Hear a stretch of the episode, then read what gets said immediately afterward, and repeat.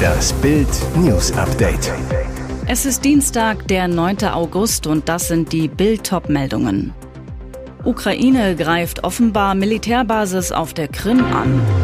Ist die Gletscherleiche doch nicht der Tengelmann-Milliardär?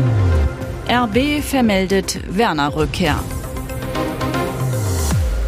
Die Ukraine macht offenbar ernst und greift von Putins Armee und seinen Handlangern besetzte Gebiete in größerer Entfernung an. Erster Angriff der ukrainischen Armee auf die von Russland besetzte Halbinsel Krim und das nicht seit dem Beginn von Putins blutigem Krieg gegen die Ukraine im Februar 2022, sondern seit März 2014, dem Start der russischen Besatzung. Laut ersten Berichten waren am Dienstag mehrere Explosionen zu sehen, als mutmaßlich Raketen der Ukraine auf die Luftwaffenbasis Saki an der Westseite der Krim einschlugen. Selbst von einem Strand der Halbinsel aus, mehrere Kilometer entfernt, war eine riesige Rauchwolke zu sehen, die in den Himmel aufstieg. Die staatliche russische Nachrichtenagentur TASS schrieb bei Telegram, Bürger werden über die Evakuierung in der Region Saki auf der Krim benachrichtigt, wo sich am Flughafen ein Vorfall ereignete. Das russische Verteidigungsministerium behauptete nach den Explosionen umgehend, auf dem Flugplatz sei um 15.20 Uhr Munition explodiert, niemand sei verletzt und nichts zerstört worden. Als New York Times Reporterin Maggie Habermann im Februar berichtete, dass Donald Trump während seiner Präsidentschaft Unterlagen, die er nicht wie vorgeschrieben an die nationalen Archive weitergeben wollte, schlicht die Toilette heruntergespült hatte, stritt Trump alles vehement ab. Doch jetzt legt die Journalistin neue brisante Beweise vor und die könnten Trumps Träume einer weiteren Präsidentschaft zerstören. Der Fotobeweis zwei Trump-Notizen, die in einem Klo schwimmen. Das eine Foto soll in einem WC im Weißen Haus gemacht worden sein, das andere in der Air Force One auf einer Auslandsreise des 45. US-Präsidenten. Die Fotos habe sie von einer Trump-Quelle aus dem Weißen Haus erhalten. Warum das so wichtig werden könnte? Ein umstrittenes US-Gesetz stellt die Vernichtung solcher Dokumente unter Strafe. Amtsträger dürfen demnach ihren Posten nie wieder bekleiden. Dass Mr. Trump Dokumente auf diese Weise verschwinden ließ, war im West Wing nicht allgemein bekannt. Nur einige wenige Mitarbeiter wussten von dieser Angewohnheit, erklärte Habermann jetzt. Die Investigativjournalistin weiter, es war eine Fortsetzung seiner langjährigen Angewohnheit, Dokumente zu zerreißen. Doch während seiner Amtszeit als Commander in Chief hätten all diese Notizen nach dem Presidential Record Act für die Nachwelt aufbewahrt und archiviert werden müssen. Der Inhalt der Notizen ist derweil unklar, denn auf den Fotos ist nicht genug zu erkennen, um irgendwelche Schlüsse zu ziehen. Gletscherleiche doch nicht der Tengelmann-Milliardär? Er ist milliardenschwer, gilt seit dem 7. April 2018 als verschollen und wurde 2021 für tot erklärt. Der frühere Chef der Tengelmann-Gruppe Karl Ephraim Haub.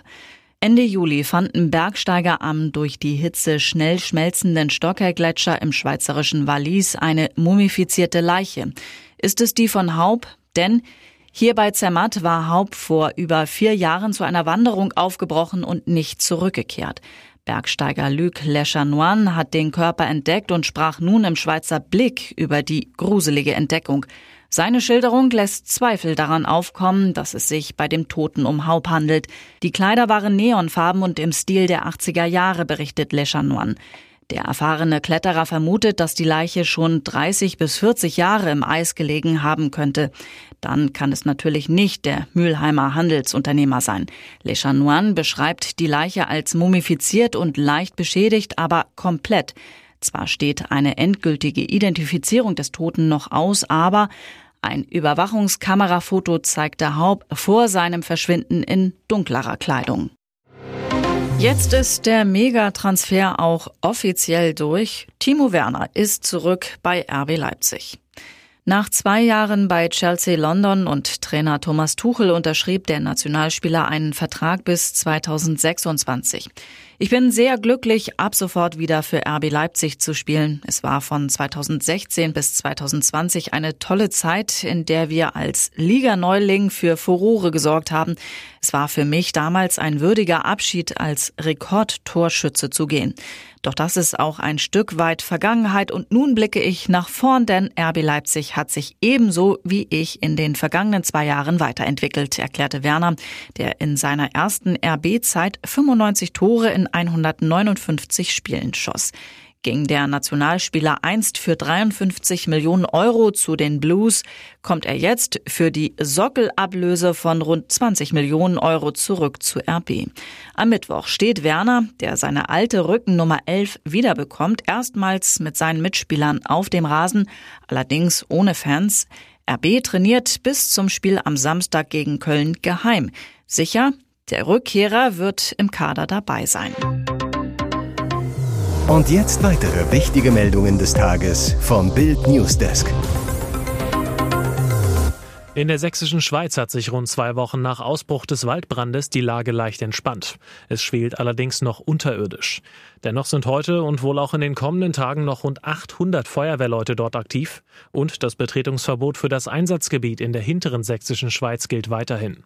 Es gibt eine Verbesserung der Situation. In der Nacht zu heute waren erstmals seit langer Zeit keine offenen Flammen mehr entdeckt worden, sagte Thomas Kunz vom Landratsamt Sächsische Schweiz Osterzgebirge am Dienstag auf Anfrage.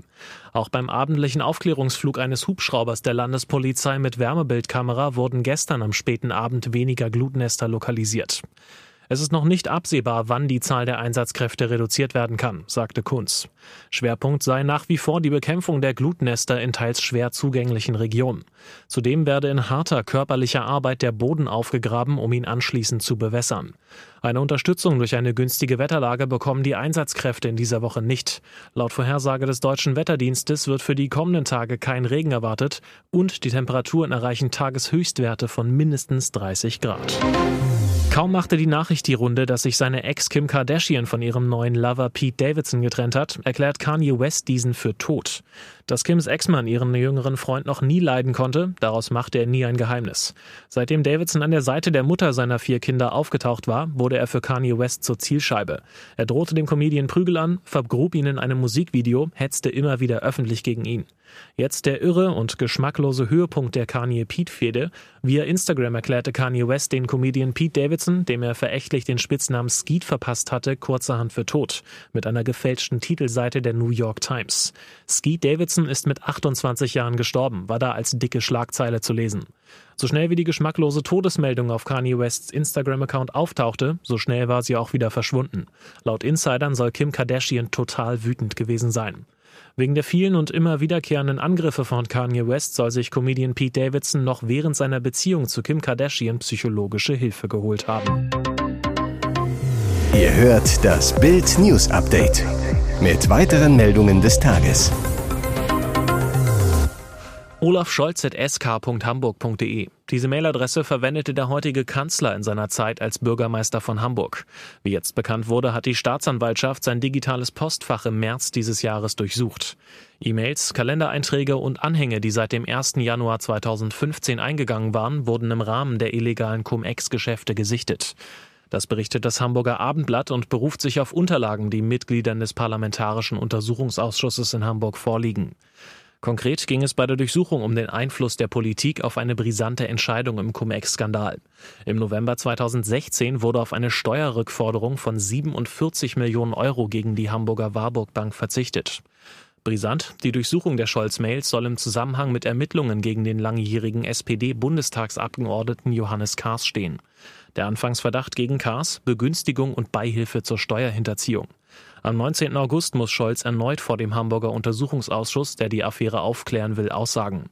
Regierungssprecher Steffen Hebestreit sagte auf Anfrage des Hamburger Abendblatts zur Durchsuchung der Scholz-Mails, davon sei ihm nichts bekannt.